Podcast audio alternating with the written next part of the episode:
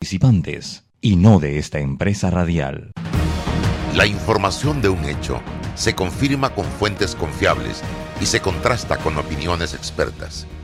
Investigar la verdad objetiva de un hecho necesita credibilidad y total libertad. Con entrevistas que impacten, un análisis que profundice y en medio de noticias, rumores y glosas, encontraremos la verdad. Presentamos a una voz contemple y un hombre que habla sin rodeos con Álvaro Alvarado por Omega Estéreo. Bienvenidos.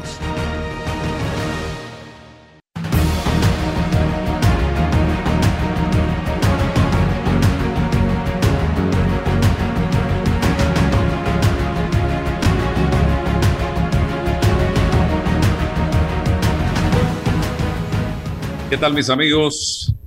Muy buenos días a todos ustedes. Gracias por acompañarnos a partir de este momento en Sin Rodeos a través de Omega Estéreo. También usted nos puede sintonizar en nuestra plataforma de Instagram, Álvaro Alvarado C. Estamos también en Facebook Live de Álvaro Alvarado Omega Estéreo. Y este programa quedará grabado en nuestro canal de YouTube para que pueda verlo a cualquier hora del día. Hoy, gracias a César Ruelova, como todos los días, iniciando una nueva semana, hoy lunes 5 de julio, año 2021, eh, quiero aprovechar para eh, saludar, aunque un poquito tarde, a toda la comunidad norteamericana en nuestro país. Ayer se celebraba un aniversario más eh, de esa fecha tan importante como lo es el 4 de julio para todos los norteamericanos. Así que nuestro respeto, saludo, hemos convivido con ellos durante muchísimos años, estimados amigos, con cosas buenas, cosas malas, cosas que reflexionar. Eh, está con nosotros hoy como nuestro invitado el doctor Francisco Sánchez Cárdenas. Él ha ocupado importantes cargos en la historia política del Partido Revolucionario Democrático, eh, hasta llegar a ser presidente de este colectivo en un momento determinado, eh, siendo Michel Doen secretario general. Ha ocupado cargos importantes en la estructura de gobierno, eh, ministro de Salud, director de la Caja de Seguro Social, ministro de Vivienda. últimamente ha sido o fue asesor en un equipo médico de profesionales de la salud en el tema COVID. Pero vamos a hablar con él de diversos temas porque tiene un amplio conocimiento y una visión también muy amplia de la situación que vive el país. Ayer, muy buenos días, don Francisco Sánchez Cárdenas. buenos días, eh, Buenos días a todos. Y además de todo eso es médico, uno de los mejores neurocirujanos en la historia de este país. Doctor, comenzamos inmediatamente porque me llamó poderosamente la atención eh, un mensaje que usted colgó y a mí no solamente, a mucha gente este fin de semana, donde decía, en el último aniversario de fundación de la Caja de Seguro Social, el doctor Lau nos invitó a exdirectores generales a departir. Allí me encontré con el expresidente Martinelli y conversamos y en su locuacidad me expresó, entre otras cosas, que para el 24 quería hacer una alianza PRD-RM, realizando metas, o Ricardo Martinelli. Acto seguido, el propio Ricardo Martinelli dijo, es cierto, lo dije y lo mantengo. Al ganar Cortizo, propuse acuerdo nacional, no para solucionar los problemas de los políticos, ni para repartirnos los puestos, sino para resolver los problemas del pueblo si debo hacer alianza para lo mismo, lo haré. No quiero más odios. Su reflexión al respecto, don Francisco Sánchez Cárdenas. Mira, yo creo que eh, la historia nuestra dentro del partido, como tú bien lo dices, desde fundador, subsecretario general, presidente del partido, eh, presidente del partido en una época bastante dura que fue precisamente la época de, de Ricardo Martinelli, donde se dieron en el país una serie de, eventos eh, que precisamente nos tienen en esta situación de valores en esta situación económica actualmente. Entonces él eh, tiene una manera muy, muy particular de ser eh, y él aprovechó esa oportunidad ahí en, esa reunión que tuvimos para expresarnos eso, a lo cual yo le dije que eso era prácticamente imposible por todos los antecedentes que tenía el Partido Revolucionario Democrático con su persona como presidente. Eh, fue un hombre que juró destruir al Partido Revolucionario Democrático, nos destruyó internamente comprándonos eh, diputados, alcaldes, eh, representantes de corregimiento y hasta tuvo relaciones con miembros del, del, Consejo Ejecutivo Nacional de aquel entonces. Entonces fue una, fue una lucha encarnizada, una lucha dura, porque nosotros conocíamos a Ricardo Martinelli desde los tiempos que, en que fue compañero de gobierno en, el gobierno del doctor Ernesto Pérez Valladares, director de la Caja del Seguro Social, y la cantidad de problemas que nos originó en la Caja del Seguro Social por su temperamento y su forma de ver las cosas. Entonces, eh, a mí me pareció sumamente extraño ahora, después que Ricardo me dice eso, que eh, de repente hay un apoyo a la bancada del PRD por parte del CD, eh, de muchos diputados del CD, muchos de ellos relacionados con Ricardo Martinelli, y me llamó poderosamente la atención que una de sus abogadas estaba en, una elección de la bancada del Partido Revolucionario para ver a quién escogían como candidato, resultando Cristiano Adame. Eh, todas estas cosas me hicieron pensar que, bueno, no, estará andando algo por allí eh, en, términos de alianza. ¿Por qué? Y ayer conversaba yo con una persona muy experta en cosas políticas. Eh, me decía esta persona, me dice, Pachi, tú estás equivocado. La, alianza no es con, no va a ser con Ricardo Martinelli. los diputados del país, Cambio Democrático y, y PRD, con esta alianza, lo que están es preparándose para la campaña del 2024 en el sentido de que ellos quieren poner, quizás vayan a querer poner eh, eh, parte de la, de la nómina del Partido Revolucionario Democrático o como con una vicepresidenta, por ejemplo, con, con Yanivel Ábrego. Eh, me quedé admirado de esa, de esa forma de pensar. Y tirando números, sí, si el Partido Revolucionario Democrático cuenta con un 25% de, de los votos, en el país, que es bastante bajo, eh, y a nivel Ábrego o los diputados de cambio democrático pueden aportar un 8 o 9% y Molirena otro 2, 3, 4%, eh, prácticamente se puede pensar que esa ha sido la idea de ir desde ya originando una alianza, eh, cosa que es extemporánea, cosa que es demasiado temprano. El país está inmerso en una cantidad de problemas para venir, para estar pensando desde ya en, en campañas del 2024 pero ese análisis de este experto en política me llamó poderosamente la atención, eh, que yo estaba equivocado, quizás no es con Ricardo Martinelli, sino una alianza de diputados de cara a la nómina presidencial del 2024. Esta alianza y, y dándole una lectura muy fina al planteamiento hecho por la diputada Mayín Correa, pasaría por borrón y cuenta nueva en el caso de Ricardo Martinelli en materia de justicia? Yo creo que la, la, situación de Ricardo Martinelli en términos de justicia y su estrategia y sus tácticas así lo han demostrado. Ellos están haciendo todo lo necesario para sacarle el, fardo a Ricardo Martinelli encima y entre esos quizás sí, eh, eh, ver cómo dilatan esto, preparar una alianza que después les resulte a ellos eh, beneficiosa en ese sentido cosa que va a ser muy difícil, lo veo muy difícil. Yo creo que hay, Ricardo Martinelli poco a poco va a ir perdiendo la importancia política que tenía. No quiere decir que no tenga sus votos, no, Ricardo Martinelli tiene sus votos, pero la importancia política de, cara a todos los eventos judiciales que tiene encima, sus hijos presos, sus negocios que no andan bien. Entonces, creo que él poco a poco va a ir, va, a ir pasando de moda. Eh, y esto lo que están preparando es el, reemplazo de Ricardo Martinelli eh, y buscando a ver qué alianza hacen para eh, luego ellos en el 2024 tener algo de poder. Voy con otra pregunta y le doy la palabra a César para que haga las suyas.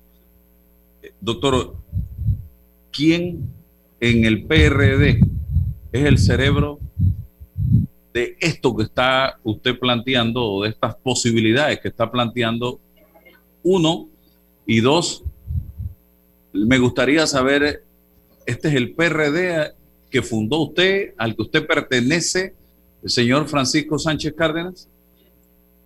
Eh, dije hace poco, dije hace poco, y algunos lo han corroborado ya con otros argumentos, que la persona que tiene el poder ahora mismo dentro del Partido Revolucionario Democrático y que, con esto que pasó en la Asamblea donde pusieron un, un presidente de la Asamblea que no era de la, la opción que tenía el Ejecutivo, eh, eh, se han convertido en el verdadero factor de poder político y ahora hasta económico, quizás eh, que es el grupo de Vinicio Robinson. Ellos están ahora mismo en, una, en un empoderamiento de, muchas, de muchas de las estructuras, no solamente del partido, sino del, ambiente político y estatal.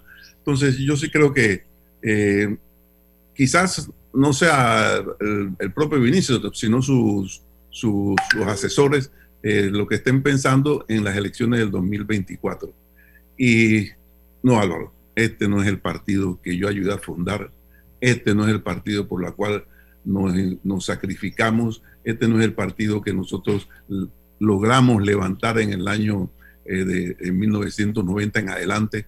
Eh, esto ha sufrido una tergiversación total eh, una, una forma de hacer política que no es la, la forma que nos enseñaron a nosotros eh, en el sentido de que hacer política es tratar de buscar el bienestar de las mayorías del país, eh, buscar la dignidad del país, buscar que las cosas se hicieran de la manera mucho más, más, más transparente. y esto se ha, ha, ha, sufrido una derivación terrible, no solamente en el partido PRD, es la sociedad panameña la que, la que se ha desbocado en el camino equivocado. Y todo esto viene con mayor énfasis, perdón, desde la época de, Ricardo Martinelli, donde los valores de este país cayeron de una, en una forma estrepitosa, eh, donde el juega vivo, que esa, esa expresión me cae cada día peor, eso no es ningún juega vivo, lo que es una maleantería, pero el juega vivo que dice el panameño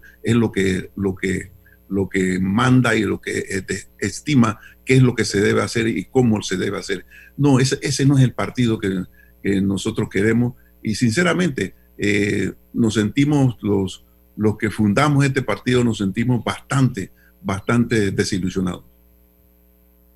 Buenos días Álvaro, buenos días doctor Sánchez Cárdenas, siempre es un placer conversar con usted. Doctor, eh, una de las lecturas en, materia política está señalando que existe una especie de confrontación generacional a lo interno del Partido Revolucionario Democrático. Y yo pregunto si ese argumento es válido, esta confrontación generacional tiene que ver con la posición que mantienen estas generaciones frente al poder, la relación que mantiene lejos o cerca, o es un tema eminentemente ideológico, que tiene que ver con el proyecto político del PRD de hoy y el de ayer, o ninguna de las anteriores? ¿Cuál es el argumento que valida esta confrontación si es que existe? Hay una, hay una confluencia de, factores, eh, don César. Yo creo que eh, definitivamente que los que conocimos a Torrijos y los que conocimos su forma de trabajar, su forma de ver las cosas, eh, ya han pasado más de 40 años de esta, de esta situación y esta nueva juventud eh, no conoce, no, no tiene el, el, conocimiento del valor de aquella forma de, de hacer gobierno, eh, aparte del aspecto eh, dictatorial que se, le, que se le atañe, sino el, el, aspecto social de la forma de hacer gobierno de Omar Torrijos, eso no, no, lo, no, no logramos en diferentes en diferentes etapas del Partido Revolucionario Democrático, hacérselo entender a nuestra juventud. Aparte de que el, PRD siempre ha sido demonizado eh, por gran parte de la sociedad, lo cual imposibilitaba el que nosotros cumpliéramos a cabalidad esa, esa, esa función de ilustrar a la juventud de cuál fue el verdadero papel de, Omar Torrijos, cuál fue la, la, su forma de ver el desarrollo del país, eh, el, respeto a la, el respeto a la dignidad nacional, eh, la soberanía nacional y todas estas cosas, eso no, no, se logró. Y a la vez se fue intronizando en, dentro del partido eh, lo que tanto se combatió en el pasado, que era la hegemonía del dinero dentro, dentro de la política. Eh, yo siempre dije, cuando se, se, formaron los 505 representantes, Omar no buscó al, al más adinerado de los corregimientos, Omar no buscó al más influyente de los, de los, de los, de los corregimientos. Omar buscó al hombre del, del pie en el piso, del sombrero a la pedra y de la cutarra, que se preocupaba por la, la situación de, las, de, las, de los corregimientos. Y ese, con esa matriz fue que se formó el, el, los 505 representantes, que era una matriz muy buena, pero a medida que fue avanzando el proceso, se fue metiendo la política. Por ejemplo, nosotros cometimos un error, yo creo, eh, en la primera elección de, de, diputados que se hizo después de, eh, cuando se empezó a hacer la apertura económica. Eh de una vez empezamos a pensar que un diputado debía ser alguien eh, con, con, con, muchos recursos. Y empezamos a meter eh, diputados. Y eso fue, se fue, degenerar, fue degenerando al punto que hoy estamos, eh, estamos en una situación donde esos diputados con una gran cantidad de recursos, muchos bien habidos, otros no muy bien habidos, se han apoderado de la política panameña en todos los partidos políticos. Y esto ha, ha, ha producido un trastorno de la, del verdadero significado y el objetivo de la política.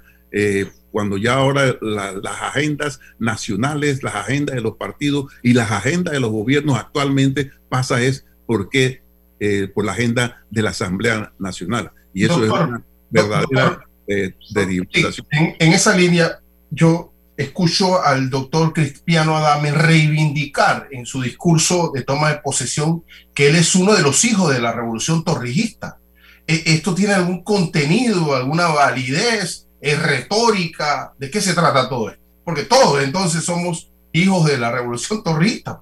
Eso, es estamos arropados ahí? eso es lo que te iba a decir. Eh, todos somos hijos de la revolución torrijista. Eh, eh, y después podemos hablar de qué, cuál puede ser el futuro de la revolución torrijista, que tenemos que adaptarlo a los tiempos modernos. Eh, pero ser torrijista eh, no significa decir que yo soy torrijista, significa tener una conducta, tener un, un, una manera de pensar eh, distinta al, al, a lo normal que existía antes. Eh, significa una práctica de gobierno eh, que es totalmente diferente a la actual.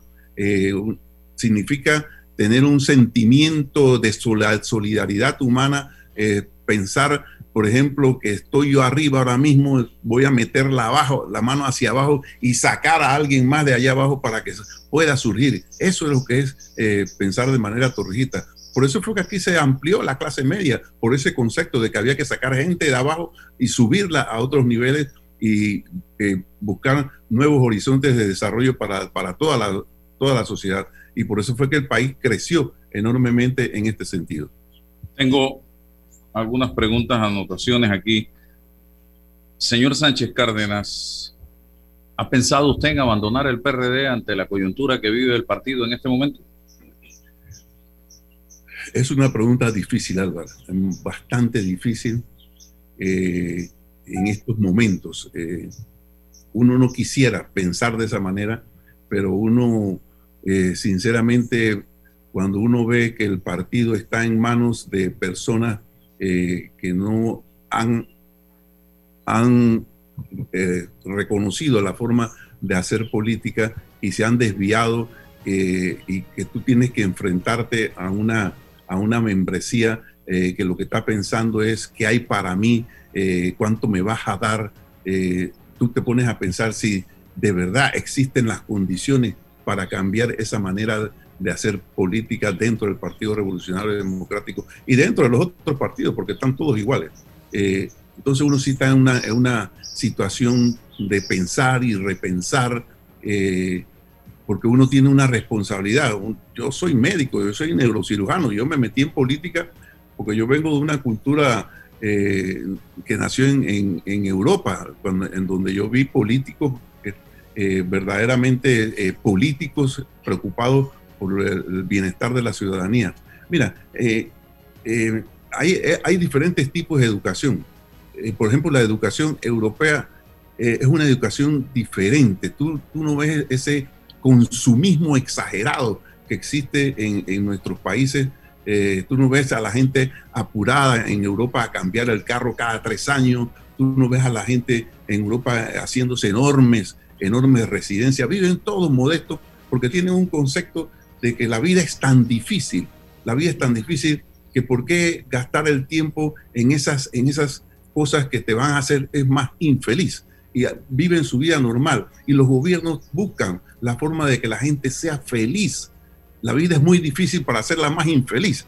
Entonces, por ejemplo, las, las, pensiones en Europa, las jubilaciones en Europa, tú ves a, la, a los, la, gente de la tercera edad que llega a su edad de jubilación y se, tiene, se va, se van tranquilos y van a hacer turismo por toda Europa y van a vivir su vida los últimos años que le quedan. Aquí no, aquí tenemos que seguir trabajando porque nuestras pensiones son que no nos dan para, para seguir viviendo. Un, un obrero, ¿cómo va a poder vivir con 280 dólares mensuales él y su familia? O lo que queda de su familia a su edad. Entonces, eh, eso es, es, lo que es tratar de hacer la política en beneficio de las mayorías. Y en Europa, por ejemplo, en Noruega, en Noruega la pensión no la paga ni el obrero, no la paga ni el, ni el empresario, la paga el, el producto de la utilización de los recursos naturales de ese país. Entonces ahí hay buenas pensiones, hay buenas eh, actualizaciones del, del, valor de las pensiones.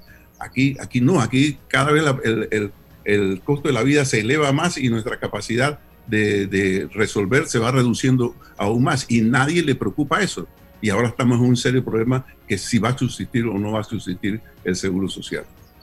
Entonces, no es descabellada la posibilidad de que Sánchez Cárdenas abandone el PRD. Eh, esa decisión no está tomada, lo, yo lo estoy evaluando, no estoy bastante sincero, eh, me duele mucho pensar de que, que, he llegado a este punto de mi vida política, eh, pero existe esa posibilidad en, en estos momentos. Raúl Pineda dijo en un tuit, y lo tengo usted aquí y es importante aclararlo, y voy a leer el de Benicio Robinson. Doens y Cárdenas critican a Nito Cortizo por el contrato de PPC que no conocen, pero en el gobierno pasado no dijeron nada sobre PSA. Bien dicen por allí que no se habla con la boca llena ya no se acuerdan de las notarías. Arroba Gaby Carrizo, dice Pineda. Y Benicio Robinson, señor Pachi, parece que aún no ha superado la elección del CEN del 2012. Es de muy mal gusto que siga haciendo daño al PRD y al gobierno del presidente Cortizo con sus comentarios engañosos. Este servidor no traiciona al PRD. No quisiera perder más de dos minutos en ese tema porque eso no, no tiene ningún valor, ¿verdad? Eh, y no quiero ponerme a, a, rebatir cosas que no tienen ningún sentido. Eh, yo soy un miembro del Partido Revolucionario Democrático, he luchado por este partido, abrazo partido, eh, y seguiré siendo eh, torrijista el resto de mi vida. Yo no tuve ninguna relación amical ni monetaria con Ricardo Martinelli, que ha sido el que más daño le ha hecho a nuestro partido. Eh, yo soy político, yo sé asimilar mis derrotas y mis triunfos y sigo hacia adelante. Eh, como te dije, yo soy médico cirujano y yo estoy acostumbrado a enfrentarme al éxito y, al fracaso en mi, en profesión, que es la que trata con la vida y la muerte. No voy a poder yo manejar una situación política eh, que es totalmente pasajera. Entonces, son, son cosas que quieren desviar la atención a lo que yo estoy diciendo. Ellos se refirieron de esa forma eh, porque yo estoy criticando eh, la forma en que se resolvió, entre comillas, el tema de, de Panamá Port, ¿verdad? Eh, ellos se, me critican de esa forma porque yo tengo una forma de pensar qué se debe hacer eh, con el aspecto minero del país, eh, cosas que ellos quizás tengan una, una visión distinta.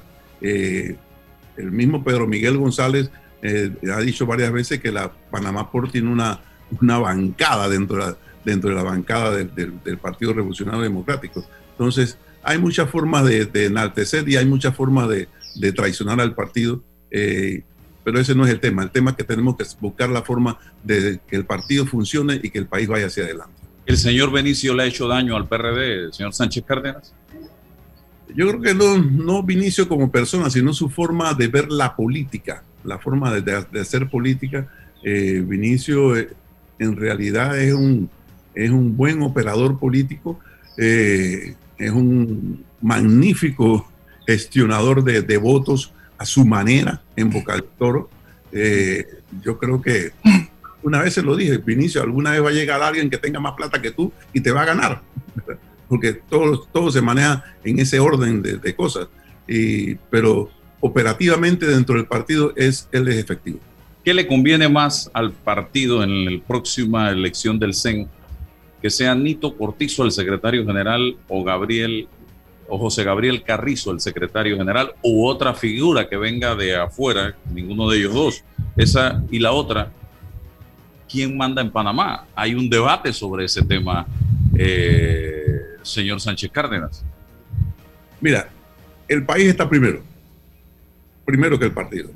Y yo creo que eh, para que el gobierno pueda hacer una, una, el gobierno PRD pueda hacer una gestión en los tres años que le quedan, una gestión mucho más sincrónica, una gestión mucho más productiva, eh, es necesario que, que, se tenga un buen control del partido, cosa que va a ser bastante difícil por el gran poder que han adquirido los diputados. Pero lo mejor sería que el presidente de la República eh, tome la, Secretaría General del partido para poder coordinar mucho mejor las acciones del gobierno con las del partido. El partido es muy importante, el partido eh, tiene una estructura inmensa a lo largo y ancho del país. Y mientras existe una facción de Vinicio, mientras existe una facción de, eh, de de Pedro Miguel González, existe una facción eh, de Nito, otra facción de Gaby Carrizo, eh, no va a haber una sincronización necesaria para el buen funcionamiento del gobierno. Y el único que puede, por el poder que tiene la presidencia, eh, de hacer eso es el presidente de la República. la otra pregunta que me hiciste, perdón. ¿Quién manda en Panamá? ¿Quién manda en Panamá? De eso se ha debatido mucho. Ya te lo dije anteriormente. Yo creo que en estos momentos está mandando más la Asamblea Nacional y la Comisión de Presupuestos. Doctor, eh, usted se debate entre la encrucijada de la salida de su partido y, le confieso, yo me debato en la entrada a un partido político y no me convenzo, de verdad que usted de la salida yo de la entrada, porque lo escucho y cuando se pretende disentir en un partido político, entonces eso es sinónimo de traición y no tiene ningún sentido estar en un partido político para mantenerse siempre bajo la égida, una línea, ¿no?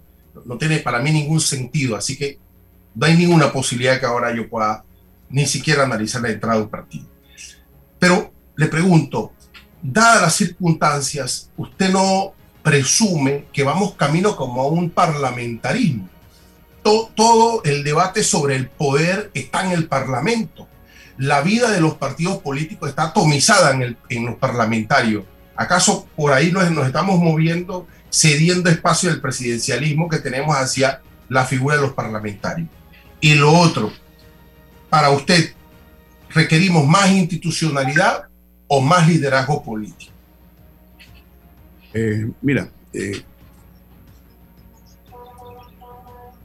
la primera pregunta que te la primera que me hiciste, ¿cuál fue?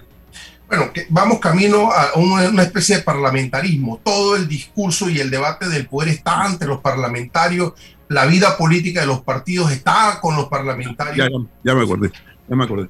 Eh, yo tengo una, concepción de qué, qué significa un partido político y qué significa ser miembro de un partido político. Eh, yo soy de la concepción de que los partidos políticos son instituciones muy importantes para el desarrollo de la democracia. Pero ese, esa importancia debe eh, valorarse y ejecutarse de una manera eh, que los partidos no pierdan su imagen y su institucionalidad.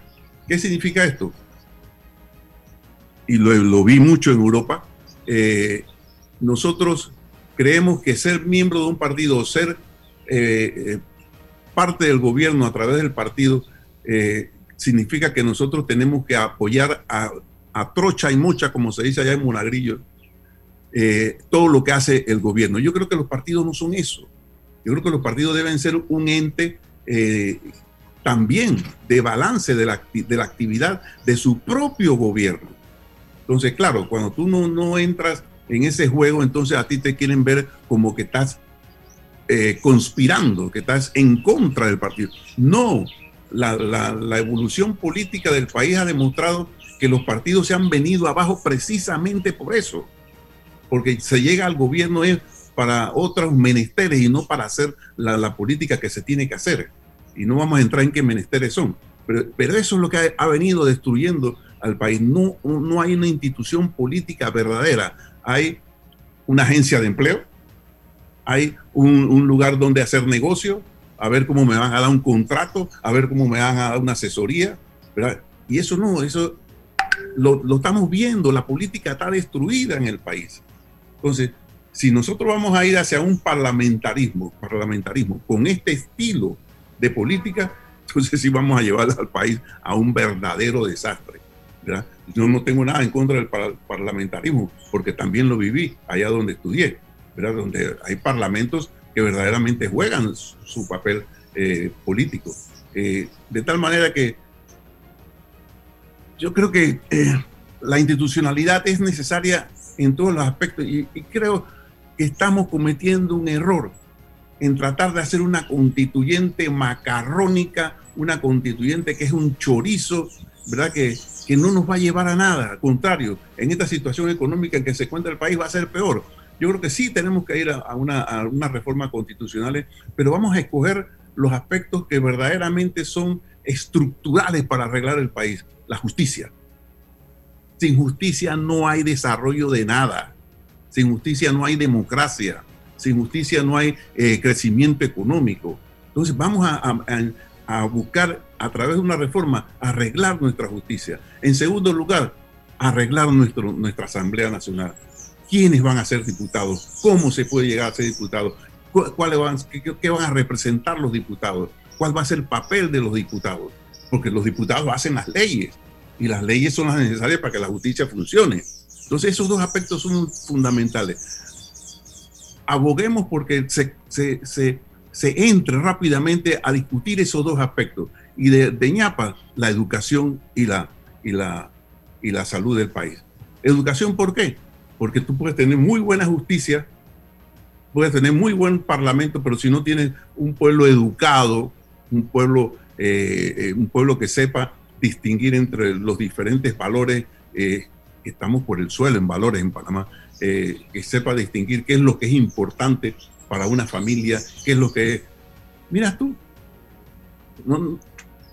controlamos la pandemia y cuál es la necesidad de tener fiestas y parking y galleras todos, todos los días. ¿Por qué el pueblo no puede, no puede entender que, oye, voy a quedarme cuatro meses sin, sin beber aguardiente, sin hacer fiesta, sin abrir a gallera para ver si esto pasa? Ah, no, la gente, porque no hay valores, no hay valores, no hay, no hay una cosa que nos diga qué es lo importante y qué es lo, y qué es lo, lo accesorio en el país. Y para eso se necesita educación. Doctor, usted ya no es consejero de esta comisión que nombró el presidente. Sí, todavía estamos, todavía, todavía me mantienen ahí. Pero lo consultan. Sí, sí, cómo no, cómo no. Todas las semanas nosotros nos reunimos. Se reúnen. Ok, la constituyente entonces no es una opción a juicio suyo. ¿Cuál sería el mecanismo? Porque quedan dos en la constitución de la República. Yo creo que el, mecanismo es eh, el, establecido en la, constitución, ¿verdad? El, establecido que tiene que ser una, el, mejor para mí es el, paralelo, el mecanismo paralelo, pero no hacer un, rosario de, solicitudes de, para modificar muchas cosas. Nosotros le ganamos a Andara, le ganamos a Andara en 1992, creo que fue. Eh, le ganamos un referéndum, le ganamos el referéndum porque metió 42 reformas y fue fácil. De, cuatro reformas que existan, si César no está de acuerdo con una y tú no estás de acuerdo con otra y yo no estoy de acuerdo con, con una tercera, las cuatro se pierden. Entonces, usted sí favorece una constituyente paralela, pero que lleve ya específicamente un proyecto de reformas y que se discutan y sean aprobadas. En el órgano judicial, la educación, la salud y la asamblea. Esos cuatro temas. Eso lo aprobaría todo el mundo. ¿ah? Todo el mundo aprobaría eso.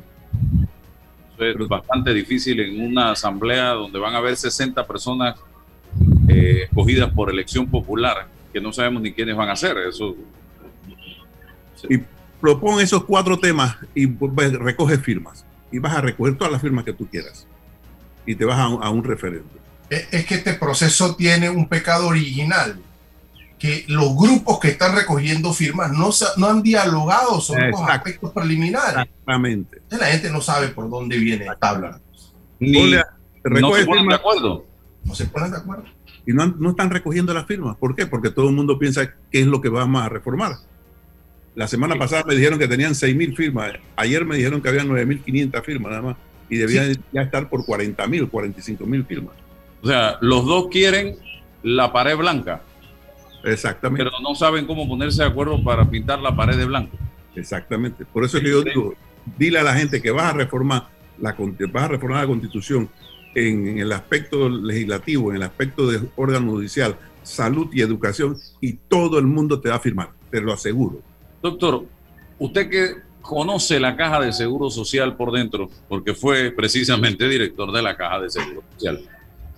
Yo escuchaba a Cristiano el primero de julio asegurar con una franqueza y una claridad meridiana que se va a poder salvar la caja de seguro social sin tener que hacer reformas a las medidas paramétricas y usando dinero de la minería. No sé de dónde sacó esa información, de la, porque se necesitan 64 mil millones de dólares para poder realmente darle el oxígeno necesario y devolverle la vida a ese programa de invalidez, vejez y muerte en el programa solidario.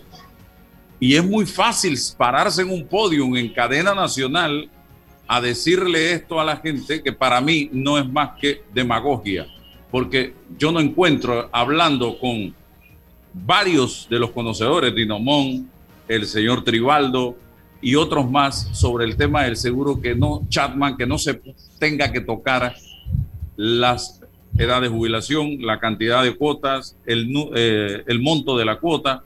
Eh, dicen que es imposible no tener que tocarlo. El tema que ellos plantean es el impacto a estas medidas va a depender de otras cosas que se hagan, pero de que hay que hacerlo, hay que hacerlo. Eh, igualmente he oído a el presidente hablar de que no se toquen las medidas paramétricas. Yo no sé, no entiendo, yo no, no tengo esa, esa eh, eh, varita mágica para entenderlo. Yo no sé si usted la tiene, doctor Sánchez Cárdenas. Desde el punto de vista político, yo entiendo que el tocar las medidas paramétricas en estos momentos es hacer que el país explote. Va a explotar donde tú digas que vas a aumentar edad de jubilación, vas a aumentar densidad de cuotas y vas a, a disminuir eh, eh, otras cosas, eh, o, que vas a aumentar el, impuesto para poder, eso va, va a hacer que el país explote. Yo pienso, Álvaro, que en esta situación que se encuentra el país, y viendo lo que pasó en, en, Nicaragua, viendo lo que pasó en Costa Rica, viendo lo que está pasando en Colombia, que en estos momentos eh, la salida, la salida a la caja del Seguro Social, que es dura, difícil y casi hasta podríamos llegar a pensar que es imposible. La salida es buscar los recursos necesarios para que este, esta, este programa del IBM tenga una, una resistencia eh, de unos 10, 15 años más. Buscarle la solución a los 64 mil millones de dólares, eso no va a pasar. Eso no va a pasar. Eh, y si pasa será por, eh, por cientos de muertos que, van a haber en el país. Eh, muertos por violencia, quiero decir. Eh, en, en, ese periodo de tiempo, buscar los recursos necesarios que no sean impuestos, sí, a través de la minería, sí, a través de las empresas que privatizamos, sí, a través de, de los puertos, de todos los usos de los recursos naturales eh, ¿Qué es lo que hacen en, como te dije, en Noruega, por ejemplo, y en Holanda? Que lo, que producen los recursos naturales va para el, programa de invalidez, vejez y muerte. y de tal manera que nosotros tengamos un periodo de tranquilidad buscando el dinero de, los próximos 10 años, eh, y hay dinero para los próximos 10 años, haciendo una cantidad de ahorros enorme, ¿verdad? Eh, por ejemplo, la Asamblea, ¿por qué la Asamblea tiene que tener más de, más de 150 millones de dólares de presupuesto?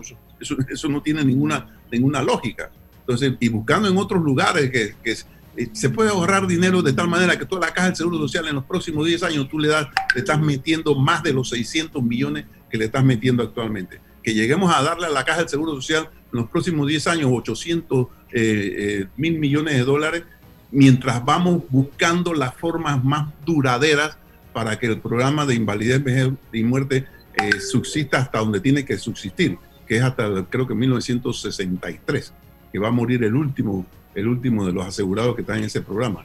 Eh, y ya después vamos a entrar en otro problema, porque las, pensiones que van a, van a recibir los, los jóvenes que están ahora en el programa individual son perversas, esas pensiones, son, son terribles. Entonces vamos a entrar en ese problema de cómo vamos a resolver ese problema de, de los, en los próximos 30, 40 años.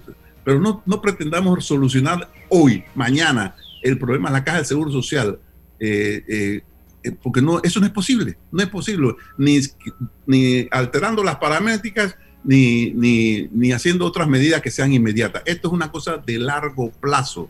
tienes que acomodar, por ejemplo, como tú en la Caja de Seguro Social vas a tener más de 33 mil, 34 mil funcionarios, por ejemplo. Todo eso hay que arreglarlo y ahí va saliendo los recursos para que en los próximos 10 años nosotros tengamos un, respiro y mientras una comisión va buscando a ver qué vamos a hacer con los recursos naturales, cómo los vamos a utilizar en, parte, no totalmente, para el beneficio del programa de Doctor, no, no, sé si comparte conmigo esta visión. Lo que está ocurriendo es que la mano política está eh, metida en un debate que debe ser eminentemente técnico, ¿no? Eh, técnico, o sea, la realidad, los datos, los hechos. Y luego de que, de que en ese debate técnico de la Caja del Seguro Social, bueno, aquí está el resultado, porque son los políticos hagan el trabajo frente a las soluciones, la respuesta de esos hechos. Pero no se puede combinar una cosa con la otra. Eh, siempre estuve en contra de un una, de, una, de una comisión para discutir este tema de la Caja del Seguro Social que fuera monstruosa, enorme. Eso, eso no va a funcionar. Eso no va a funcionar. Eso, ese es un problema, como tú lo dices, técnico que tiene sus repercusiones médicas. Y eso tiene que ser visto, visto por primero, yo, eh, siendo yo presidente, yo hubiese conformado una comisión de unas seis, siete personas conocedoras del, del, del, tema y eh, que me hagan una propuesta o un par de propuestas. Esa, ese par de propuestas, entonces yo lo llevo a un, a un otro comité técnico ya independiente eh, donde participe la empresa privada, los obreros, eh, todo el que tenga participar, para que discutamos eso. Y de ahí, con el aporte de ellos, puede salir una, una solución. Pero tiene que tener, el, para mi concepto, el, objetivo de que no tiene una solución inmediata. No existe, eso no existe. La solución inmediata o es muy costosa, muy costosa en plata, o es muy costosa en vidas que se van a perder por una violencia que se va a generar en el país. Doctor, eh, esta pregunta se la tengo que hacer sí o sí. Torrijos en los 70 tuvo la, visión de, generar ese relevo que él habló, el relevo generacional. En los momentos designó, nominó a gente para seguir su proceso y su idea.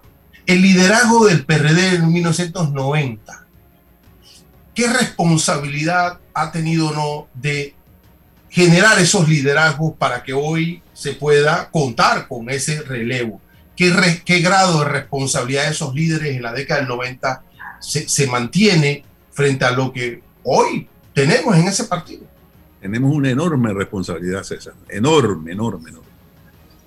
En, cuando se perdió el referéndum, o el plebiscito, el referéndum de la reelección del doctor Ernesto Pérez Valladares, se, formó, eh, se creó una enorme crisis y éramos cinco en el Comité Ejecutivo Nacional, doctor Valladares, Gerardo, Fito Duque, Michel y yo.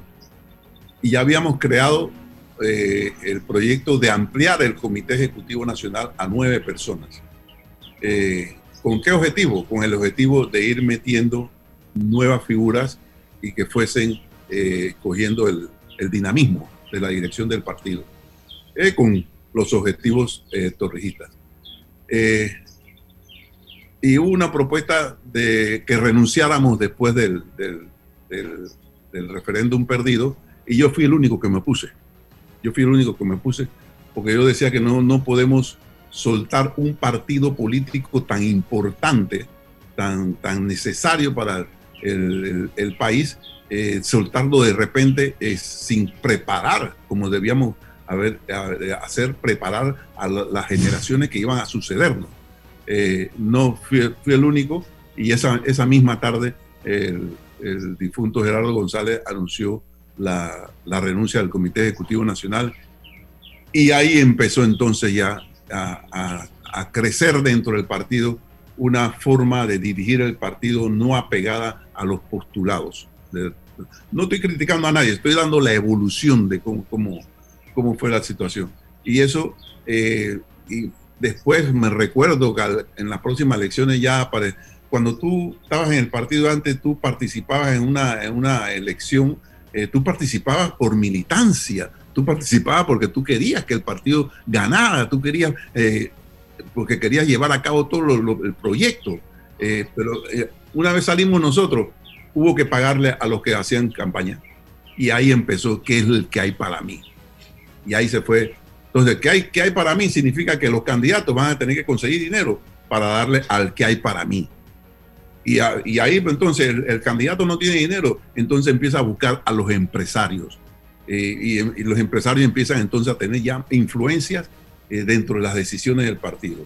Y cuando los empresarios ya no tienen el dinero o ven que no, no, les, no les es redituable, entonces los políticos empiezan a buscar dinero mal habidos, que es lo que está sucediendo actualmente, donde el dinero mal habido está se, se ha metido en todos los partidos y no solamente en los partidos, en toda la sociedad. Entonces, es, esos son los pasos que uno en política eh, no debe darlos tan apresurados, ¿verdad? Yo no soy muy, muy fan del, general Paredes, pero sí recuerdo una frase de él, una oración de él, un dicho de él, que dijo cuando salía de la fuerza de defensa que eh, el poder es como un cascabel, que no lo puedes soltar de repente porque te pica. Entonces, en realidad en política las cosas son así. Y, sobre todo cuando tienen una institución que tiene que velar por el bienestar de, la mayoría de las personas. No lo sueltes tan rápido porque se va a volver en contra de lo que tú estás buscando realizar.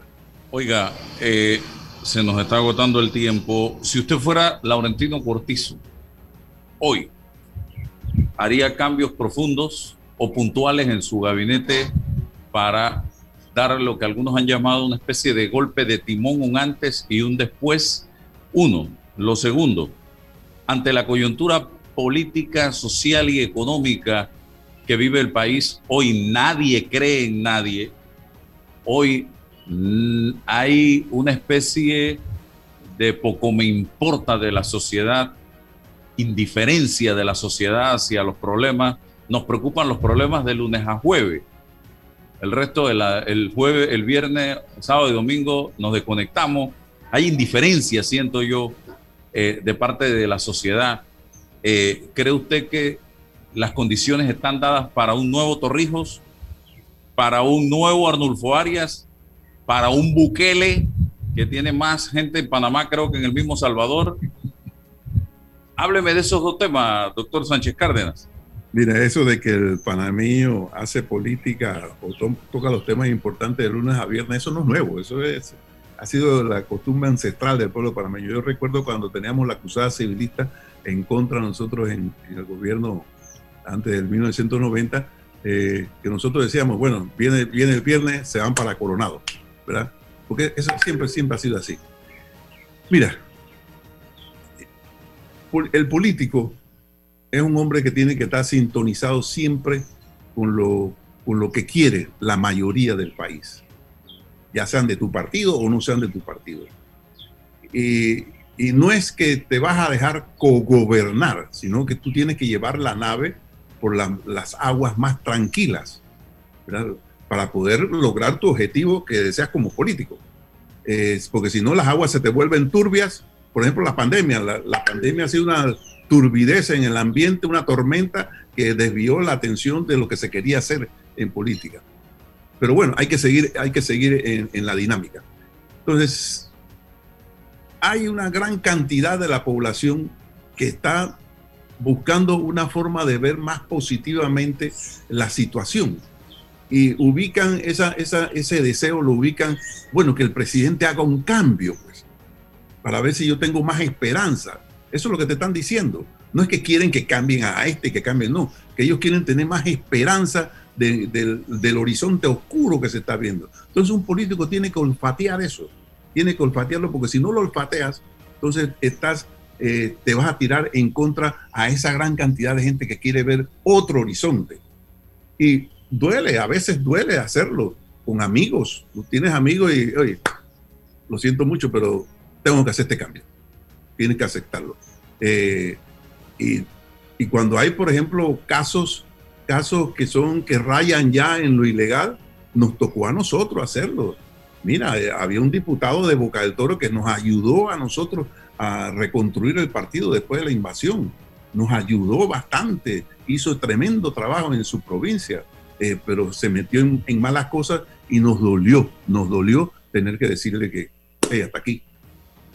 Hubo eh, también gobernadores de provincia que se desviaron tuvimos que sacrificarlo. Hubo embajadores de, comunidades muy importantes en el país que también hicieron cosas que no debieron hacer.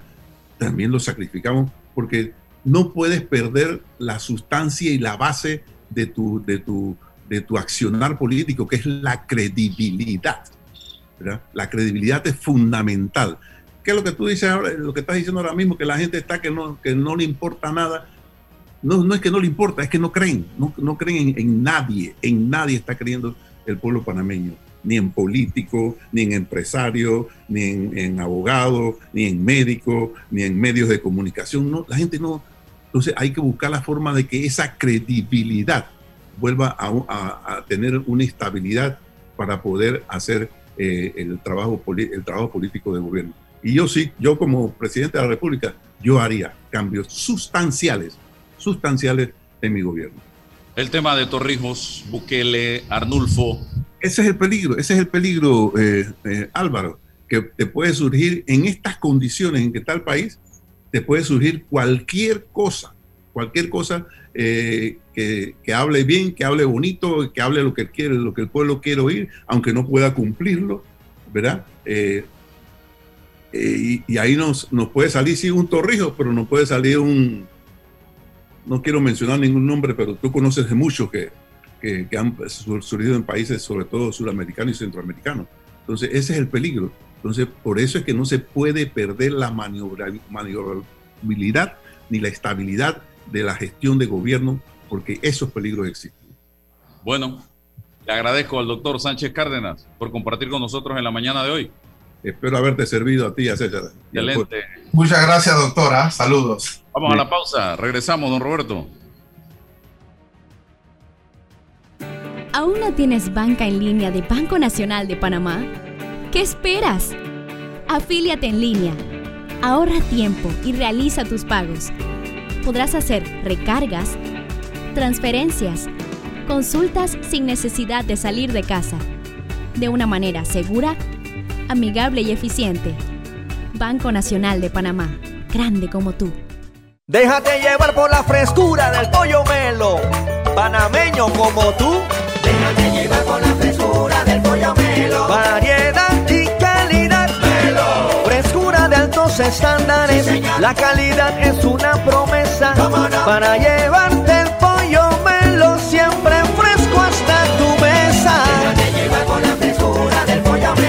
su sabor y calidad lo prefiero. Déjate llevar por la frescura Estimado usuario, evita sanciones. No te quites la mascarilla ni la pantalla facial. No ingieras alimentos y ningún tipo de bebidas dentro de trenes y estaciones. Respeta las normas. Cuida tu metro.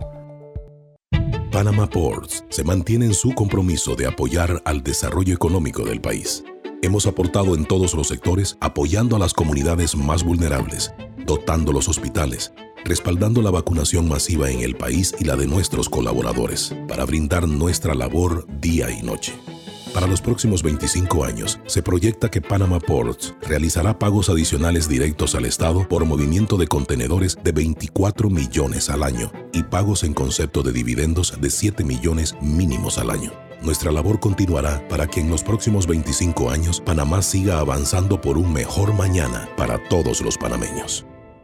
Bueno, me voy a comer con una estrella. Mmm. Espérate, ¿y tu esposa sabe? Claro, ella sabe que la estrella del sabor es American Star. Y por eso en la casa comemos delicioso. American Star, el tasajo, jamón, chorizos y embutidos más suaves, económicos y con el sabor que le gusta a todos. ¡Oh! ¿Me invitas a conocer esa estrella? Busca la estrella roja y azul American Star, la estrella de tu cocina. Detrás de nuestras hipotecas encuentras tu nuevo hogar. Solicita un préstamo hipotecario para tu vivienda con grandes beneficios. Traslada tu hipoteca y date una nueva oportunidad. Refinancia con nosotros y toma un descanso. O recibe ese dinero extra que necesitas con nuestro préstamo con garantía hipotecaria Casa Más. Contáctanos a través de nuestras plataformas de atención al cliente. Caja de Ahorros, el banco de la familia panameña. Hay un delito que va en aumento, que se aprovecha de la buena fe de los ciudadanos. Yo estoy aquí construido, aquí en mi carro solamente suyo mi persona. Entonces creo que usted me diga, ¿tiene el dinero completo o tiene usted un abono? Que realiza estafas por medio del comercio electrónico y que suplanta tu identidad. Ese es el ciberdelito, con un aumento del 225% en el primer trimestre, convirtiéndose en el delito con mayor incidencia en el último año. Estos grupos de crimen organizado generan 20 mil dólares diarios aproximadamente al cometer estos delitos. Si alguien te solicita dinero por redes sociales, antes de depositar, llama a esa persona y confirma la información. El ciberdelito es real. Denúncialo al 507-2988 o al 104. Un mensaje de la Policía Nacional, el Ministerio Público y esta emisora.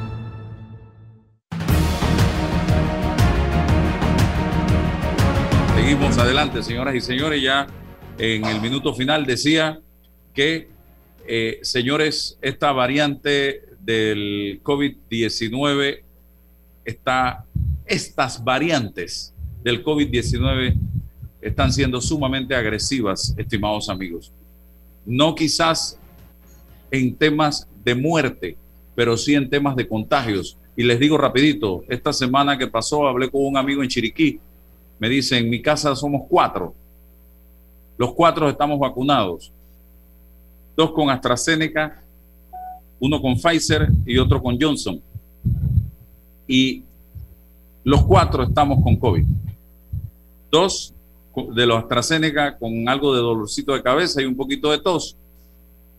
El de Pfizer asintomático y el de eh, Johnson con un poquito más de síntomas que los otros tres.